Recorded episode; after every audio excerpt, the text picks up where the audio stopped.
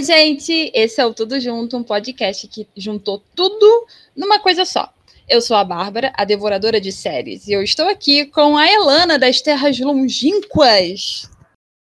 Olá, tudo bem? Tamo indo, né? e, a Gio... e temos também a Giovana, a defensora de personagens. Oi, tudo bom? E por fim, mas não menos importante, o Lucas, a enciclopédia de séries. Opa, tô me sentindo lisonjeado agora. Obrigado. Muitos anos de estudo. Já separei a minha pipoca aqui, vocês, hein? Olha, eu tomei uma dose de licor, então eu tô calibrado hoje. Caraca. Eu tô pronta. Dando chocolate quente porque tá frio. Aqui é outro padrão, né, gente? Nossa, Vambora, que inveja vamos no começar. frio. Não sinta. Tá muito. Ai, queria. Mas vambora, então. Aqui a única derretimento que a gente tem é de calor. Mas antes de começar, eu quero pedir para vocês que estão nos ouvindo, nos acompanhar lá no Twitter, no arroba Tudo Junto Cast. E se você quiser nos mandar uma pergunta ou sugerir uma pauta, envia para a gente lá no e-mail, que é o contato tudojuntocast.gmail.com. Então, gente, no nosso primeiro episódio, né, que no caso é o último episódio, a gente falou um pouquinho sobre esse tema que vai ser hoje sobre a pandemia. Olha só, essa coisa assim que a gente tem falado pouco, né? A gente tem vivido bem pouco sobre esse assunto. Quase nada. Então a gente, a gente tinha até conversado um pouco sobre isso, sobre falar sobre a pandemia no mundo das séries. E a primeira pergunta que eu pensei para trazer para vocês é qual está sendo a percepção de vocês sobre a pandemia no universo das séries, nas séries que estão estreando, estreando e nas séries que já, já existem, né? E que estão voltando agora, né? Depois de gravarem no período até de quarentena em alguns lugares. Então, essa é uma pergunta mais geral. Como que vocês acham que está rolando essa retratação? Você acha que está sendo legal? Não acha que está sendo legal? Vamos falar sobre esse assunto. E como da última vez, eu vou começar por ordem alfabética, eu vou começar pela Elana. O que, que você acha? Bom, eu não estou assistindo nenhuma série que está passando na pandemia. Inclusive, eu estou correndo atrás de, de terminar This Is Us só para assistir a parte da pandemia, que eu estou curiosa, justamente para saber como que eles desenrolaram essa questão. Mas vendo as notícias mais, né, eu percebi que assim, foram dois caminhos. Ou eles cancelaram ou adiaram né, a estreia das séries, a volta delas, as filmagens, ou eles entraram na ideia da pandemia. Ou seja, tem uma lista gigante de séries que estão retratando a pandemia, ou estão retratando a pandemia, a maioria séries médicas, né? Tem umas, assim, por exemplo, igual eu falei, This Is Us, é, Brooklyn Nine-Nine também vai falar um pouco. E eu acho que são, eu não achei nenhuma informação, mas eu acho que são pouquíssimas que ignoraram o fato. E teve até o, o, o, o produtor de The Good Doctor que falou que ele pensou em não falar, porque as pessoas querem um escapismo, por que eu vou falar sobre uma coisa que as pessoas estão vivendo e é uma coisa ruim? Mas depois ele falou que seria ignorância. E que a gente não pode viver na ignorância, né? Que apesar de ser ruim, a gente precisa falar sobre o assunto. Então É, eu acho que é super válido. Eu acho que é super válido, eu acho que eu entendo o sentimento do escapismo. Tanto é que eu assisto um monte de série antiga que não tá, né, que não tá falando sobre isso. Mas é, mas eu acho que é importante a gente falar sobre isso, sobre que, o que está vivendo. Tem algumas séries também que também eles escolheram caminhos, né? Uma série retratando realmente o meio da pandemia e umas séries que resolveram tratar a pandemia, como seria, né? As consequências da pandemia. Teve uma série que quis focar no, na parte de desemprego, né? não tanto na, na doença em si, mas as consequências disso, e eu acho que, que tem vários caminhos, mas realmente eu entendo a parte do escapismo, mas eu também entendo que a gente precisa falar. Agora, sobre como eles estão fazendo isso, eu estava lendo que tem várias e várias. É, como que fala? É, protocolos e tal. Protocolos, isso. muito obrigado. Vários Não. protocolos serem seguidos, e mesmo assim, é, eles não conseguiram fugir completamente das, das, das infecções, né? Então... É, Chicago Fire. O Chicago Fire parou por semanas. Eles estavam gravando, acho que já tinham quatro ou cinco episódios gravados, estavam dentro dos protocolos, e parece que várias pessoas da produção pegaram o Covid e tiveram que parar de gravar. Então, eu tava, tipo, eu tava lendo, assim, tem, são muitos protocolos, assim, pelo menos na teoria, né? A gente não sabe que realmente é seguido ou não. A teoria é uma coisa, assim, completamente bizarra e diferente de qualquer coisa que a gente já imaginou, né? É, pessoas, tipo assim, mesmo cenas de sendo gravadas sozinhas, eles depois colocando as pessoas juntas e não pode mais ter cena íntima, e aí agora cada ator tem que ter é, um maquiador, um cabeleireiro, um, sabe, tudo separado, enfim, mas não sei como é a prática, então, assim, ainda está havendo, né? eu acho que é inocência falar que tudo vai ser 100%, né? Tipo, eles vão conseguir 100% evitar qualquer infecção. Então, é uma escolha. É, eu lembro de um, de um caso que saiu recentemente daquela série da Apple, da Apple TV, o Mythic Quest, que eles tiveram casos de Covid dentro da produção. E o, a produtora e os criadores da série, inclusive um eu até fiquei bem desapontado com o que rolou tudo. Eles falaram não que não pegou o Covid dentro da série, não foi por aqui.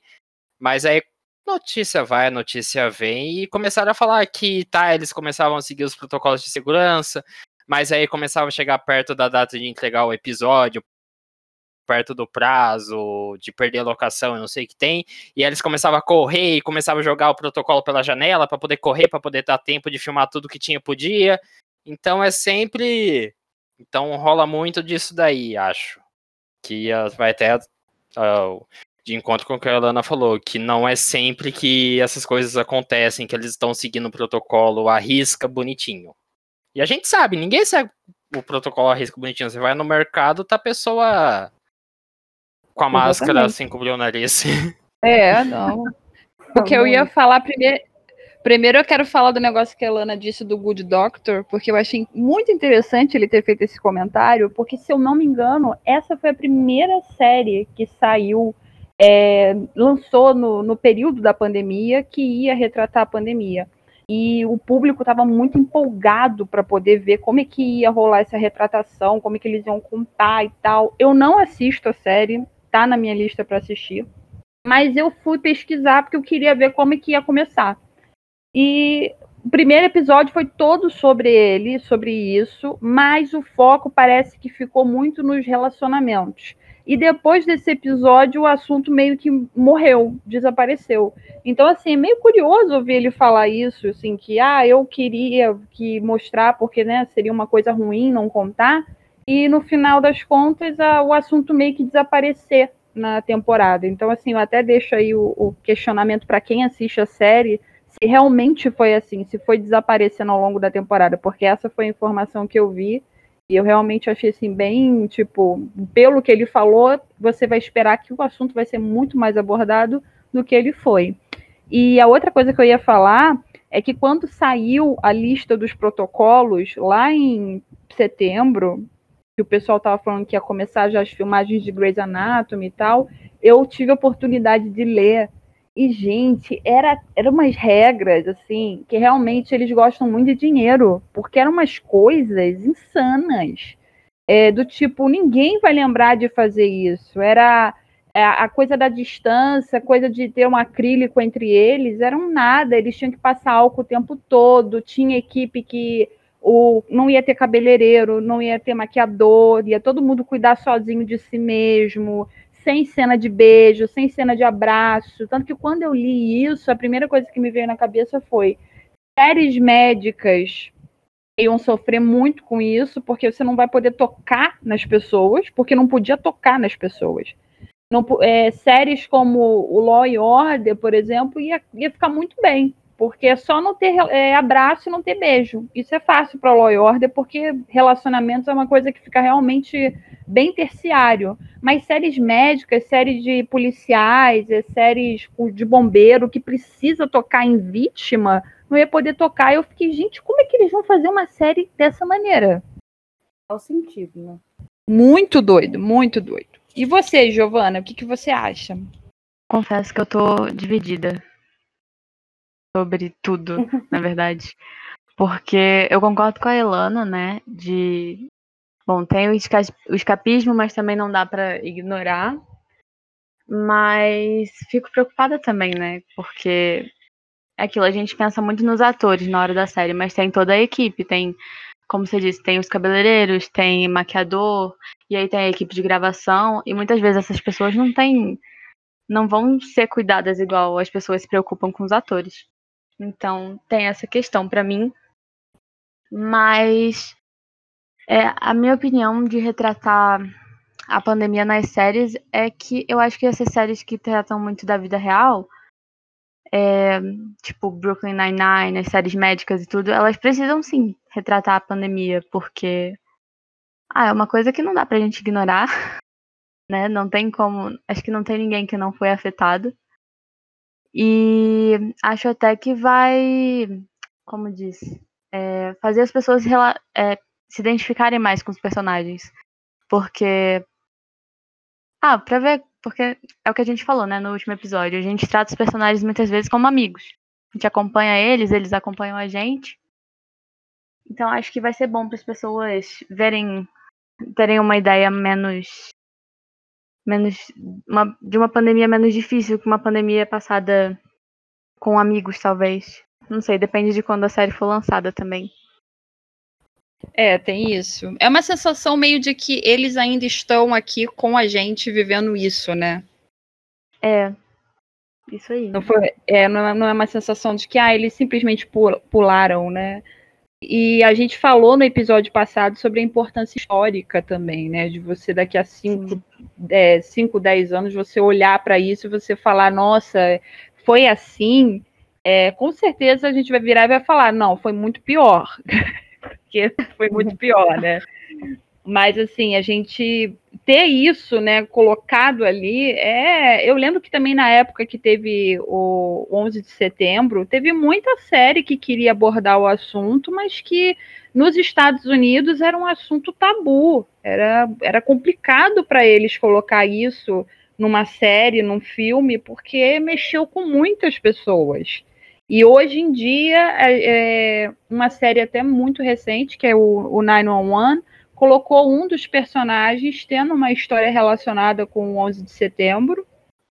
E, assim, você vê o cuidado que eles têm para retratar desse assunto, que para eles é um. É, assim, é uma ferida, não só pelas perdas, mas também por uma questão de. Como que eu posso falar de uma maneira que os Estados Unidos não venham na minha casa? É é uma questão de que os Estados Unidos nunca tinha sido atacado, entendeu? Até aquele momento. E ele foi atacado. E o ego? Né? É, então morreu muitas pessoas, eles foram atacados, não conseguiram é, conter aquilo. Então é uma coisa que marcou, é uma coisa histórica. E até hoje é, é, é raro você ver eles falando disso abertamente. Então acaba que entra nessa questão do Covid também, né? Como que a gente vai retratar isso? Tem como a gente não tratar? É, são coisas interessantes. E você, Agora, Lucas? Ah, peraí, fala, Helena. Não, eu nem falei, não. É, por exemplo, eu vi que You, a série You, ia retratar e eu fiquei assim, tem umas séries que não precisam necessariamente, né? Eu tô rindo, porque assim, se o, o, o, Joe, o Joe já é apavorante só com aquele chapéuzinho, aquele óculos, vão meter uma máscara nesse homem. Olha, Nossa. com perdão de ser polêmico, mas por mim não precisava de IO é, no geral, sabe? Mas aí... Não, começa é, mas tudo bem. Eu sou da galera que eu, eu adoro um guilty pleasure, né? Então eu, eu gosto muito do, do Yu, porque é uma série assim que eu vejo mesmo. É, é bagaceira. É a minha lista de série bagaceira. Então eu, eu também acho que assim, não é o que eu colocaria de prioridade na Netflix. Não é. Eu acho que Daredevil tá aí. Mas. mas, né, gente? A gente aceita fazer o quê, né? Imagina, realmente o cara vai escapar de todos. Colocou uma máscara ele vai ficar com a cara vai, toda vai coberta. Das, das mortes, vai falar, não, não aconteceu nada. Não, vai ser uma vez. Aí eu falei, mas aí eles falaram que vão retratar pós-pandemia. Aí eu não sei o que, que eles estão pensando, não, mas foi só o que eu li, que assim, tá bom. Aí, aí já vai entrar um sci-fi dentro do Yu. É, entendeu? Aí, nossa senhora. Não, mas eu concordo com essa sua visão, assim, que realmente tem coisas que eu acho que não precisa ir até lá, né? Eu acho, assim, é interessante algumas séries tentarem abordar, o que eu acho que vai até meio dentro do gênero, né? Surpreende dentro do gênero, mas eu uhum. acho que também não precisa. Eu acho que vai, vai colocar só por colocar, e aí não vai trabalhar com tema, né? Só vai estar ali meio como um token. Então também Exato. concordo. E não trabalhar com tema eu já não acho válido, sabe? Ou você faz direito, ou você não faz. Ou, é, não desce pro parquinho. É, você vai colocar numa série de comédia, talvez, aí você vai retratar aquilo, mas de uma forma que as pessoas. Sabe assim, umas coisas que não encaixam? Eu acho que tem que ser série médica, série bobeira, polícia policial, né, que tem ali os personagens encarando isso, ou as dramáticas que tem as pessoas vivendo isso. O resto pode o escapismo mesmo. É. Não, isso de botar em série de comédia me deixou encucada mesmo, porque eu vi também que Brooklyn Nine-Nine vai, vai retratar a pandemia. E aí eu fico pensando, né, se vai ser de forma responsável ou não, porque eles chegaram a tratar de outros temas. Tanto que a cena tem o um episódio que eles tratam do racismo que é, é, eu assim eu achei marcante que é do quando o Terry ele é parado na frente da casa dele procurando o ursinho de pelúcia da filha dele. Então assim historicamente Brooklyn Nine-Nine tratou assuntos sérios de uma forma relativamente leve mais leve do que outras séries mas ainda apresentando para um público que não se atenta para essas coisas, né? Mas realmente não sei. Tenho minhas dúvidas se seria tão interessante assim pro, pro Brooklyn Nine-Nine retratar a pandemia, tanto porque eles têm uns personagens que tendem a não ser muito responsáveis, vide o Jake Peralta. Eu imagino que não vai estar tá, que vai estar tá achando que é tudo uma grande besteira, né? Então, fico me perguntando. Exatamente. É, e essa questão de para que você vai contar uma coisa se vai aparecer só em um, dois episódios? Sabe, a pandemia não acabou na nossa vida em um, dois episódios. Ela ainda está aqui. Então ela tem que acompanhar a história até chegar num ponto que ou a história decide entrar num, num mundo paralelo para terminar com a pandemia, ou ela se responsabiliza em manter aquilo até de fato ela terminar. Concordo. Hum. Concordo demais. Mas, Lucas, você está quietinho? Qual é a sua opinião sobre tudo isso? Eu tô só absorvendo o conhecimento alheio. Que eu, muito bom que vocês falaram. E até para além comentar sobre a, a, série que eu estou acompanhando que trata da pandemia, que eu até falei no episódio anterior, que é no caso de All Rise, eu acho muito legal porque 2020 foi um ano em que mudou muito a gente. Nós, como sociedade, nós, como indivíduos individuais, de, com as nossas individualidades, é, a gente mudou muito com 2020. E eu acho legal que a série está tratando da pandemia, mas está tratando disso, dessas nossas mudanças, porque os personagens na série, eles estão muito, muito, muito, muito raivosos, sabe? E, e, é uma sensação que a gente consegue se identificar, porque 2020 foi uma porrada de merda, uma até da outra, né? Então, foi, é, foi muito interessante, é, tá sendo muito interessante a forma como a Rise está tratando disso e tá usando o, a pandemia, o governo do Trump, o Black Lives Matter para falar sobre isso, para construir os personagens e também para criticar o sistema judiciário americano, que muita gente não olha para a população carcerária que sofreu por conta da pandemia. Então tá muito legal a série por conta disso. E aí, até que na pergunta, na pergunta original você falou da questão da, da produção, dos protocolos e tal. Eu lembro sim, sim. que o Saturday Night Live, eles tinham agendado o Morgan Wallen, que ele é um cantor de country lá nos Estados Unidos, para fazer a apresentação musical. Aí aconteceu dele aparecer numa festa sem seguir os protocolos de segurança, e aí o Saturday Night Live cancelou a, a, participação dele no programa e ele só foi se apresentar no programa uns dois, três meses depois. Porque ele não cumpriu com os protocolos de segurança rígidos do Saturday Night Live. É Isso. Tipo, se você pensar o programa ao vivo, semanal, com a estrutura e com a quantidade de gente que tem o Saturday Night Live, é uma doideira você imaginar que eles estão fazendo isso e até agora não surgiu nenhum caso de Covid dentro do programa, na produção do programa. E aí, até. Eu não diria que eu tô defendendo, mas. Eu vou. Pra explicar um pouco do lado da, das produtoras e das emissoras, que elas realmente elas adoram dinheiro. Porque a gente tem que pensar que o, a pandemia fez travar muitas produções. E essas produções elas custam, porque quando você fecha contato com o ator, com o produtor, com equipe, colocação, você fecha o contrato geralmente por um X número de episódios e um X número e um determinado tempo. Ah, eu vou ter de janeiro até agosto para filmar com a Ellen Pompeu para filmar a próxima temporada de Grey's Anatomy. E aí acontece a pandemia, você perde o contrato porque você perde essa janela se você for renovar, ela vai querer cobrar mais, ou então ela não vai mais querer participar, porque foi o que aconteceu com a Liv Tyler, porque atrasaram a produção do Nine Lone Star. Aí, quando eles conseguiram começar a produção, ela falou: não vou, porque eu não quero me colocar em risco, e também é, eu não tô podendo e... participar. Desculpa, é, te interromper. Uhum. Ela até falou que é porque ela, ela, morava em Londres. E aí, lá em Londres, a coisa estava difícil e ela não ia deixar a família dela para vir para os Estados Unidos para gravar. Eu acho que eles gravam em, em, Los Angeles, não sei. Eu acho que 901 é em Los Angeles, mas o Lone Star eu não sei se é lá também.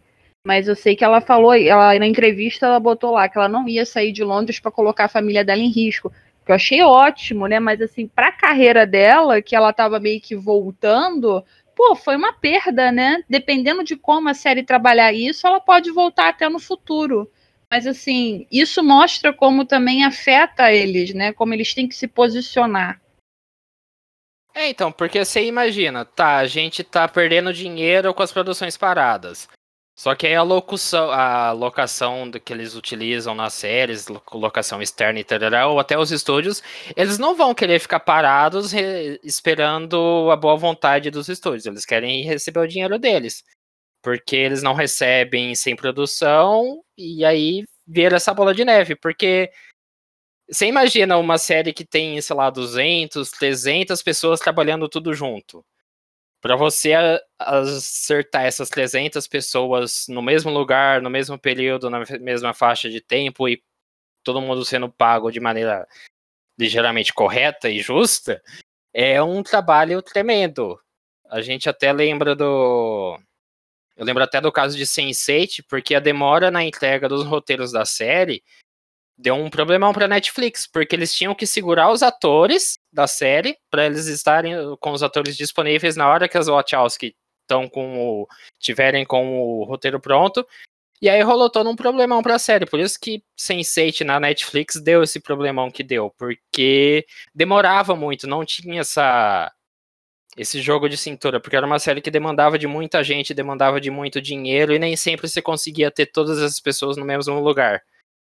Então, é um pouco compreensível porque que a gente teve, tipo, Glow da Netflix que foi cancelada, sendo que eles já estavam produzindo episódios quando rolou a pandemia.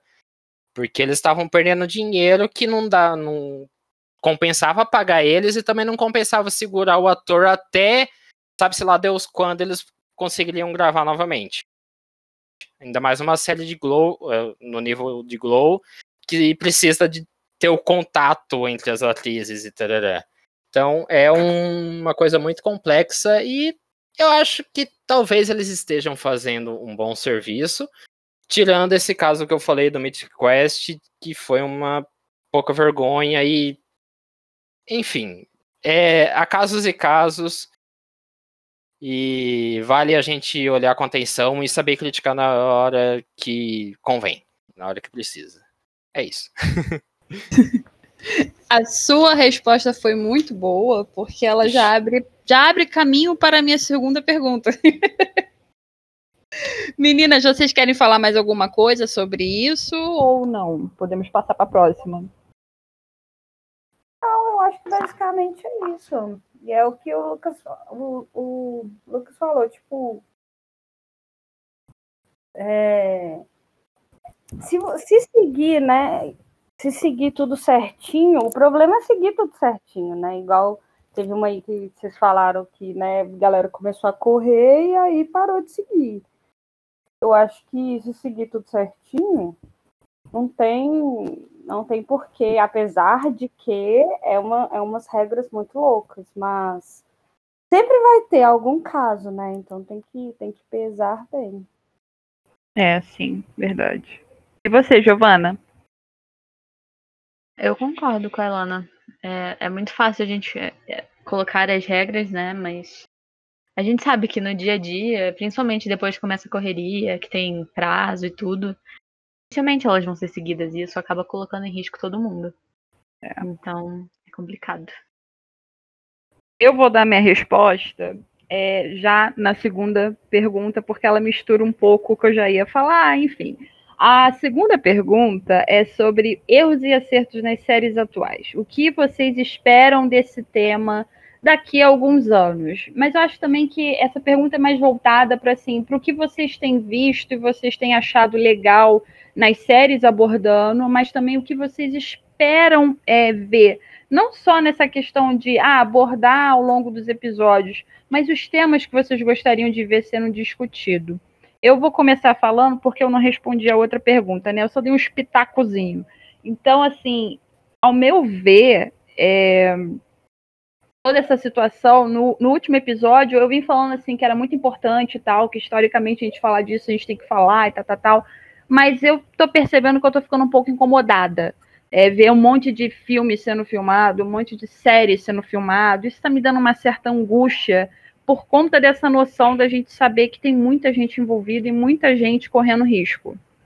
É, e também tem a questão do desemprego, porque a gente sabe que ao mesmo tempo que tem muita gente trabalhando nesses meios, tem muita gente também que ficou desempregada por causa disso, nesse a gente não está falando só dos Estados Unidos, tá? É, é, o mundo todo, gente. O Brasil também, isso aconteceu. Então é uma galera da cultura também que está sofrendo muito, porque as coisas estão continuando, mas eles se tornaram descartáveis para poder isso continuar.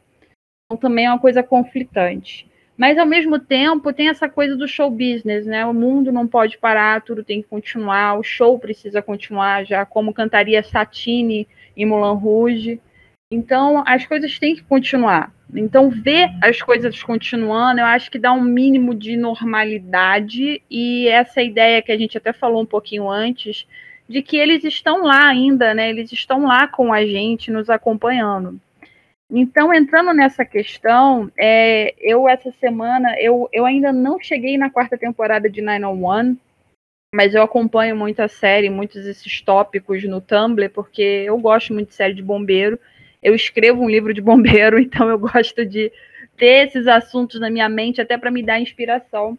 E eu vi que essa semana estreou tanto Lone Star, que é o spin-off de 911, como a série original. E eu resolvi assistir para poder ter uma ideia de como que a série estava sendo abordada, porque pelos GIFs e pelas imagens eu tive uma impressão muito boa. É, e comparando com tudo que eu tinha já visto e ouvido, é, para mim, 911 tem sido uma das melhores séries que conseguiram abordar o assunto. É, para mim, o All Rise está no topo, tá? Para alegria do Lucas e da produção. Essa é uma série que tá comigo, é, tá na minha lista de assistir, porque eu preciso ver. E isso tudo começou porque o All Rise, o último episódio da temporada, caiu justamente no lockdown. E aí eles tiveram que parar as gravações e resolveram fazer é, o episódio pelo Zoom. E eu achei fantástico, porque inovou, foi uma coisa que ficou diferente. Eles conseguiram respeitar o momento, proteger as pessoas e entregar um episódio diferente e conseguiram concluir a série bem. E eu não vi a série, só isso é só pelos comentários das pessoas. E eu fiquei assim encantada. Eu falei, vou assistir essa série só por causa desse episódio, eu vou acompanhar.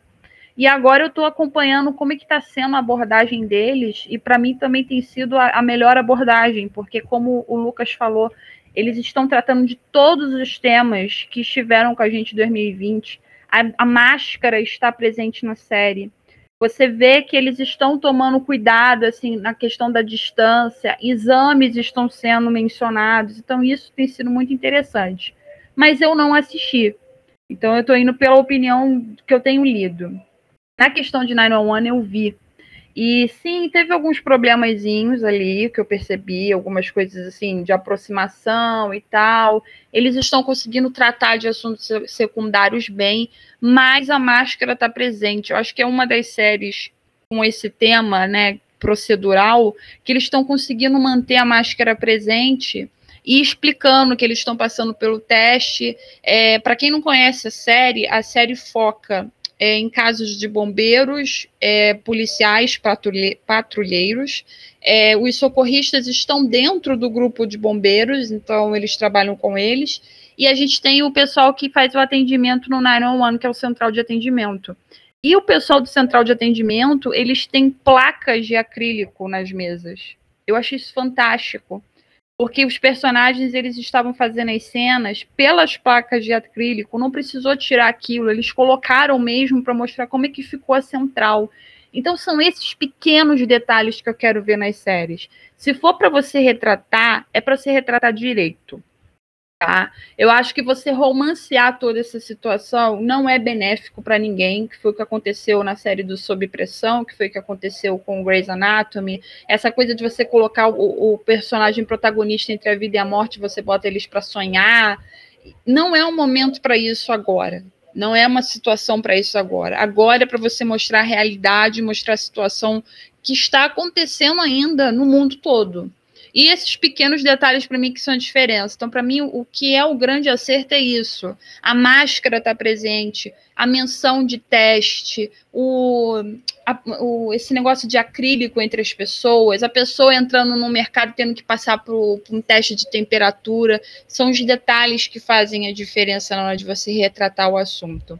E os temas, eu queria muito poder ver esses temas sobre desemprego sendo retratado, sobre pessoas precisando de auxílio emergencial, é, como é que está sendo a busca nos hospitais, como é que está sendo o tratamento, pessoas tendo que abandonar plano de saúde porque não pode pagar, tendo que tirar filho de colégio. Isso são as coisas que eu quero ver. O que eu não quero ver é realmente essa, esse romance todo de vamos botar o, o protagonista para morrer, para então a gente ver ele quase morrendo e bota ele sonhando, encontrando vários personagens, contando uma história da vida dele que ninguém pediu para ver, entendeu? Eu quero isso daí, eu acho que você pode guardar para outra coisa e usar para depois, né? Então, se for para eu ver daqui a cinco anos, eu quero ver isso, eu quero ver esses detalhes que, infelizmente, são detalhes que a gente não quer ter lembrança, são detalhes que a gente não quer lembrar, mas que quando a gente olhar aquilo, a gente vai falar assim, nossa, é, eles mostraram direitinho como é que foi, eles mostraram como foi, até a sensação tá me passando ali. Se eu tiver que dar uma, uma aula de história, eu vou poder pegar esse episódio e mostrar para os meus alunos como é que foi, porque é o mais perto da realidade que a gente vai ter daquele momento. E, e é só isso que eu acho mesmo. É muito triste acabou minha opinião. E eu vou, eu vou agora passar para o Lucas. Eu vou passar agora para o Lucas. O que, que você, o que, que você tem a dizer sobre isso tudo daí que eu tagarelei? Eu não sei porquê, mas eu lembrei da época do Time's Up. Porque depois que rolou o caso do Time's Up, aquele grande movimento contra o assédio em Hollywood, muitas questões da produção de séries e de filmes mudou por conta de ter esse essa maior atenção para saber identificar e saber prestar o apoio a casos de assédios que tem dentro de Hollywood. Não tá 100%, porque afinal estamos falando de Hollywood, estamos falando desses americanos e do capitalismo maldito e do machismo impregnado que tem em praticamente todo lugar, não tá 100%, mas é bacana uhum. você perceber como mudou muita coisa dentro das séries de TV. Porque em séries de TV que tratam, que tem cenas de nudez, que tem cenas de sexo, eles têm um consultor para poder instruir, para poder fiscalizar, para poder identificar problemas que estão dentro, dentro da série. E eu penso que. Ah, peraí, peraí, antes de eu chegar onde eu quero falar, Teve também a questão de que a gente tem comitês que buscam por maior diversidade dentro de elenco e dentro da produção das séries, justamente por conta de campanhas de incentivo à diversidade. E isso afetou diretamente as séries. E eu acho que o que a gente vai ver daqui a cinco anos é um reflexo do que está rolando agora, de ter essa preocupação maior com a segurança do, da equipe dos atores, de é, saber tratar de formas sincera o que está rolando no mundo e, e, que vai mudar realmente. Eu acho que a forma como a gente fazia, as pessoas faziam a série antigamente não vai voltar ao que era antigamente depois que passar de vez a pandemia. Eles vão manter ainda vários protocolos de segurança. Eu lembro que eu até brinquei no mercado uma vez que eu falei que uma das coisas que as pessoas deveriam manter mesmo depois que passar a pandemia é ter o totem de álcool gel na entrada. Que isso é higiene é, básica de todo mundo deveria se preocupar em passar um álcool gel, desinfetar as mãos, ou utilizar a máscara se você está doente, com uma gripe qualquer. Então, eu penso que isso vai continuar, a gente vai continuar a ver mais disso na, na TV daqui para frente pelos próximos anos e talvez seja uma melhora para algo para melhor, sabe? Vai melhorar para melhor. Isso é muito bom. Mas eu penso que, que é isso. Vai mudou e deveria ter mudado, mas é, foi um momento bem-vindo para mudar, sabe? Nem sei se eu me fiz algum sentido. Não, Alguém fez sim, não. fez. Diga. Não, eu ia até jogar uma pergunta aqui para você e para as meninas, de que será que talvez esse movimento que você falou é, também seria assim, é, como que eu posso fazer essa pergunta? Assim, no, a maioria das séries a tendência é ter mais de 20 episódios. Com esse movimento que você mencionou, não só dessa questão, é assim, levando mais para o lado da, do, da segurança do, da, das equipes, diminuir a série seria o número de episódios seria o caminho também?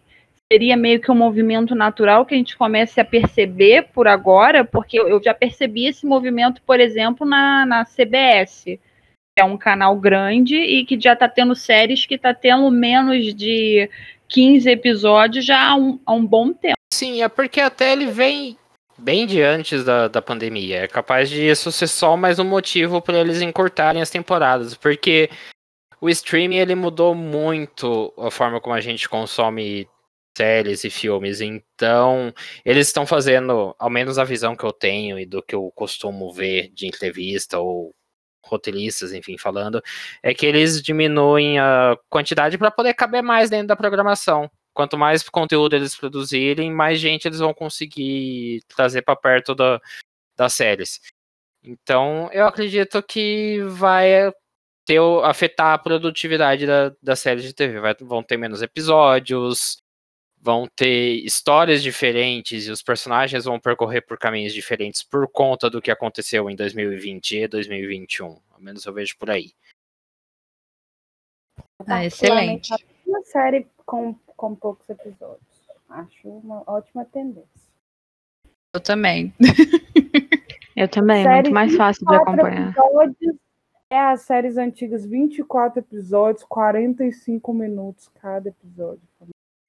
Ninguém tem tempo para isso. Não dá, não dá, não dá mais. Falo, eu, eu falo isso, né? Ninguém tem tempo para ver 24 episódios. Eu, que já estou quase acabando uma novela de 160 em um mês. Mas assim. Ninguém tem tempo para isso. Não tem, a gente arruma, né? Quando a gente gosta, mas assim. É, não, eu, eu, eu até pensei nessa questão que o Lucas falou mesmo, porque assim, já é um movimento que a gente já está percebendo por causa dos streamings. E essa questão da, da segurança, realmente, menos episódios, menos contato que você vai colocar a tua equipe de botar em risco de situações como essa. E também é uma, é uma economia, né? De certa maneira, dependendo da série que você está fazendo, menos episódios é menos, é menos dinheiro que uma empresa vai investir. Então eu acho também que pode ser um movimento que a gente vai ver aí no futuro.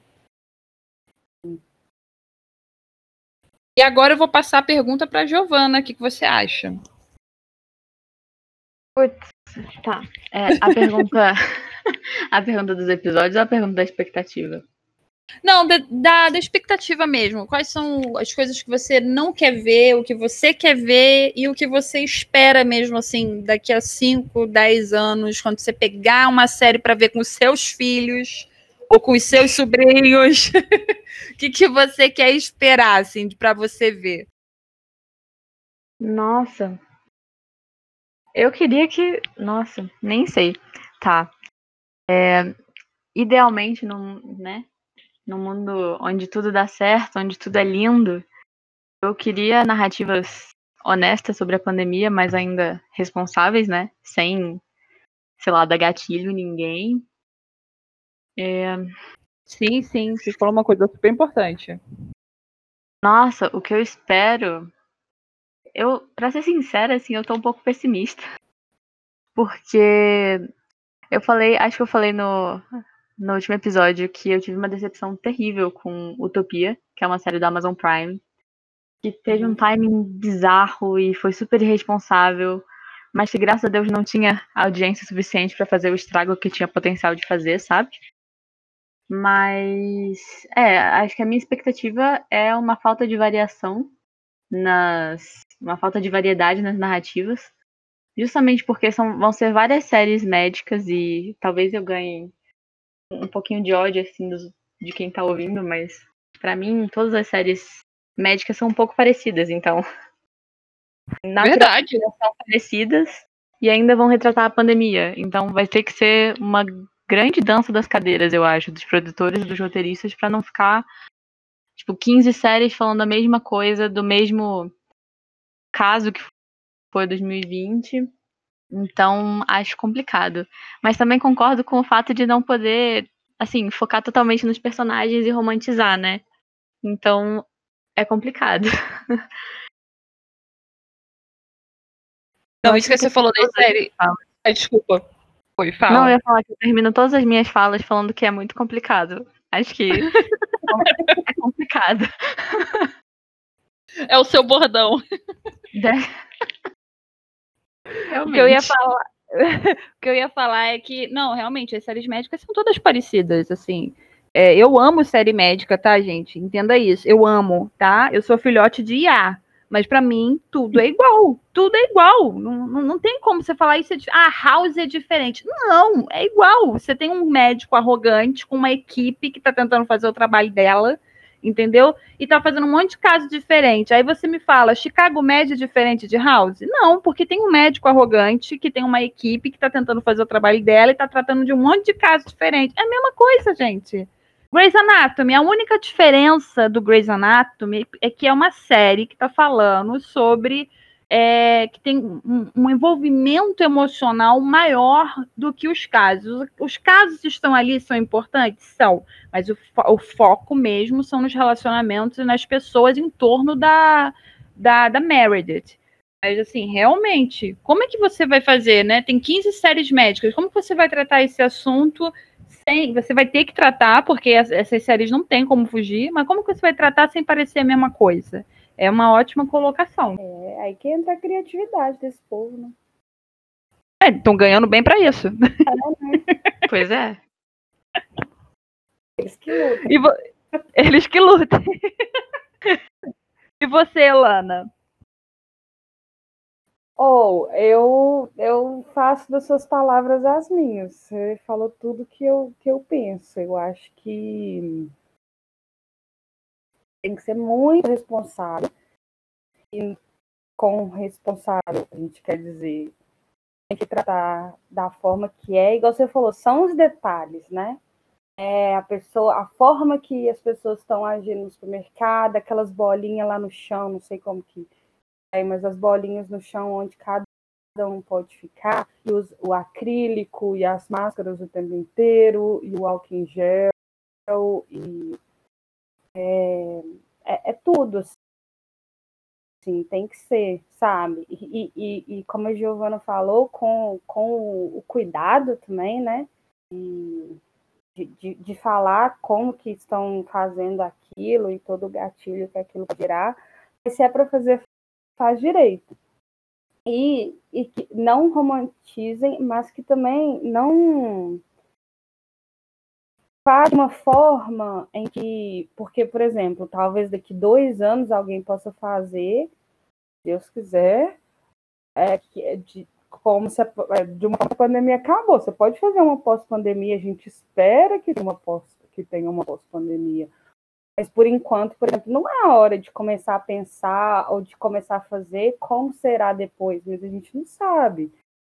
É perigoso alguém fazer alguma coisa agora, em 2021, né, no, no primeiro semestre de 2021, já falando sobre um, pós que ainda não existe, que a gente não sabe como é, dando uma falsa sensação de que, que acabou, sabe? Então, eu acho que isso é muito importante. E é isso, são os detalhes, é fazer direito, é ser responsável. É igual você falou, quando daqui 5, 10 anos eu estiver assistindo alguém que não viveu, não lembra que viveu isso, e falar, olha, tá vendo? Era daquele jeito. E, e a gente realmente viveu isso e né? E, e, e, foi, e foi dessa forma, e não, não teve, não, não foi lindo, não foi fácil, não foi legal, não foi divertido, não foi nada, foi, foi difícil mesmo. E, e, e, e que bom que a gente passou por isso, mas foi isso que aconteceu, sabe? Igual você falou, eu não vejo Grey's Anatomy, mas a pessoa que tá lá e, sei lá, o cara tá doente começa a sonhar, sei lá, o quê? Sabe? Que a gente não está falando disso, a gente está falando de uma coisa séria é tratado seriamente. E é isso. E é, mas você falou tudo, são os detalhes, sabe? Não é nem a nossa. E aí também as consequências, né? Não só a doença em si, mas as consequências são realmente muito importantes, né? A falta de, de emprego, a falta de dinheiro, quanto a vida das pessoas realmente param, né? Por causa disso todos os sentidos em todos os. Mas eu lembro que eu comecei a escrever uma história esses tempos atrás, na época começou a pandemia, e era uma história contemporânea e tal, romancezinho, não sei o que tem, e eu tinha decidido para ela ser num futuro pós-pandemia. E eu não consegui começar a escrever aquilo, não consegui passar das primeiras mil palavras, porque parecia injusto eu simplesmente ignorar ou inventar um futuro é, partindo do que estava acontecendo agora, sabe? Não tô falando que é impossível, não tô falando que é que quem faz isso vai transformar pessoa que fizer isso vai ser uma vilã completa, mas eu acho que é algo que você precisa ter muita certeza do porquê e de como você vai fazer. Mais uma vez, se for para fazer, faz direito. Eu acho que é o título do, é, do episódio então. de hoje. Melhor Mas isso que você falou. Então. É, só... Não, é verdade. Então, assim, o seu exemplo comigo foi o oposto. Quando começou a pandemia, eu estava escrevendo um livro sobre pandemia. Eu comecei a escrever o livro de pandemia é, uma semana antes de começar os casos na China, tá? Eu tenho data. E foi a coisa mais apavorante, porque eu estava escrevendo, eu estava empolgada. Tá bom que era uma pandemia sobrenatural, mas era uma pandemia, as pessoas iam ser vacinadas, as pessoas estavam doentes. E aí, quando começou os casos, as situações, a minha história começou a me sufocar e eu parei. Eu falei, eu não tenho condição de escrever isso porque tá muito real. Não posso fazer isso. Então, eu acho que também tem essa questão. É, eu até esqueci, eu vou fazer um, um adendo aqui, é, que também tem a questão de assim, a gente tem que falar das realidades do que acontece, mas a gente tem que lembrar dessa questão que a, a Gi falou sobre gatilho, que é muito importante. Às vezes o negócio é real demais que a, a, pessoa vê aquilo e se sente mal. Então tem que ter uma responsabilidade, sim. Eu acho que os programas têm que começar a colocar mensagens de possíveis gatilhos, especialmente em relação a isso, porque a gente está vivendo esse momento agora, né? Então eu acho que assim, eu acho super é, aceitável alguém falar, eu não quero ver isso, eu não quero aceitar é, assistir esse tipo de conteúdo agora mas eu também fico nessa gangorra da história, porque, assim, eu sou apaixonada por história e eu acho que se a gente não tem isso gravado, a gente não tem isso marcado, é como se não tivesse acontecido.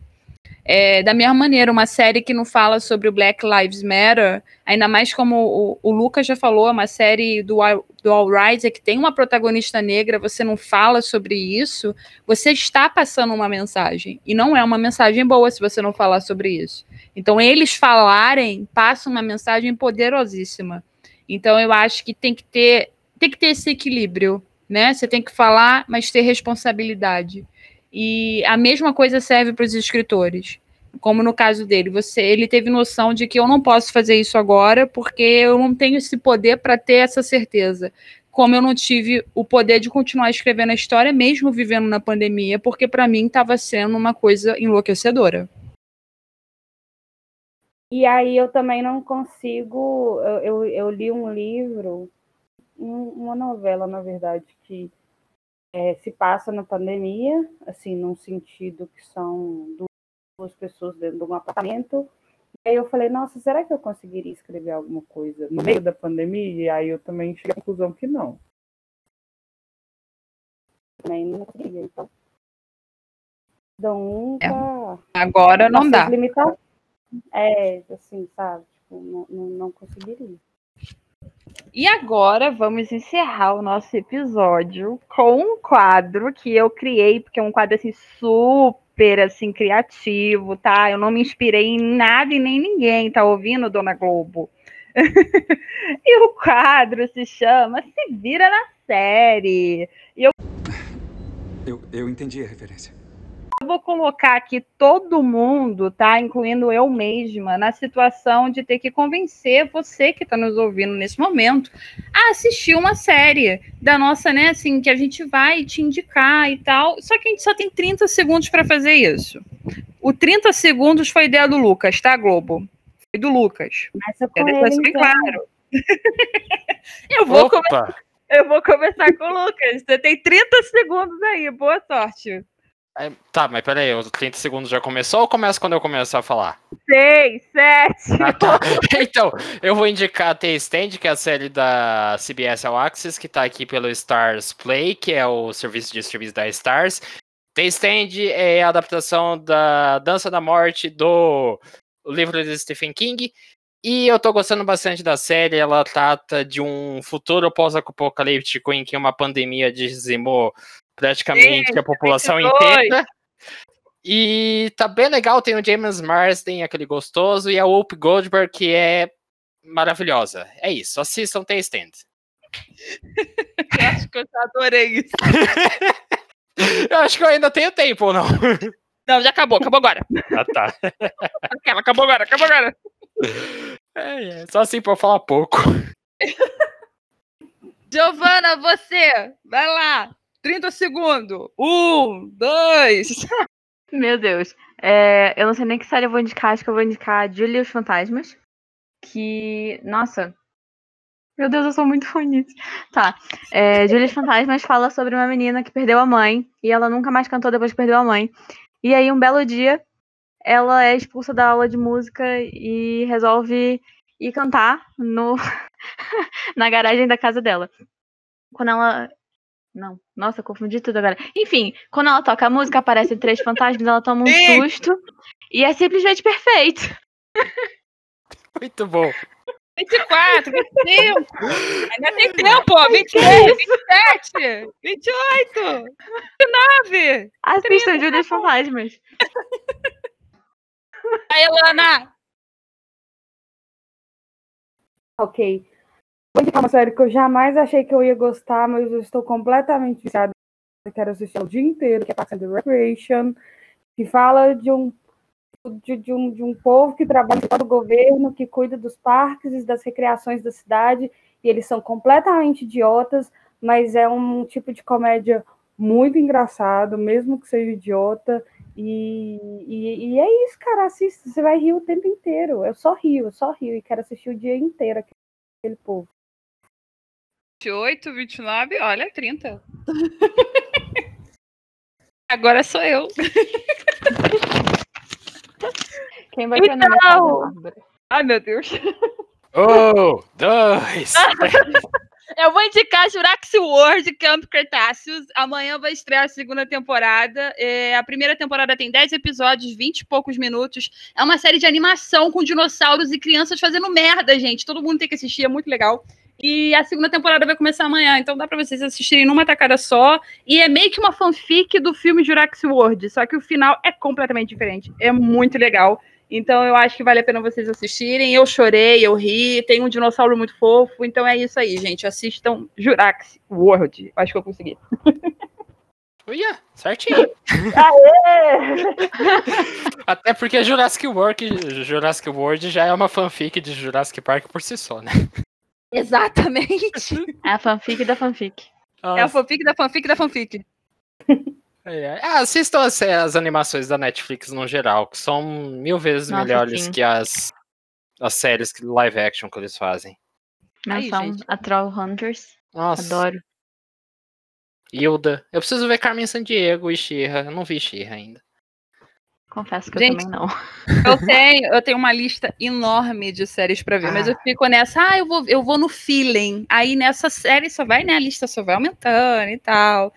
Ai, gente, acabou. Agora é a hora, aquela, aquela, aquele horário assim que todo mundo, é, eu vou poder tomar uma aguinha, comer uma coisinha aqui e tal, né?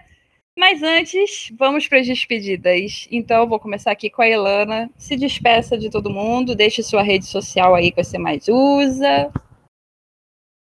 É, gente, muito obrigado por nos ouvir. É, até semana que vem. E qual é a minha rede social?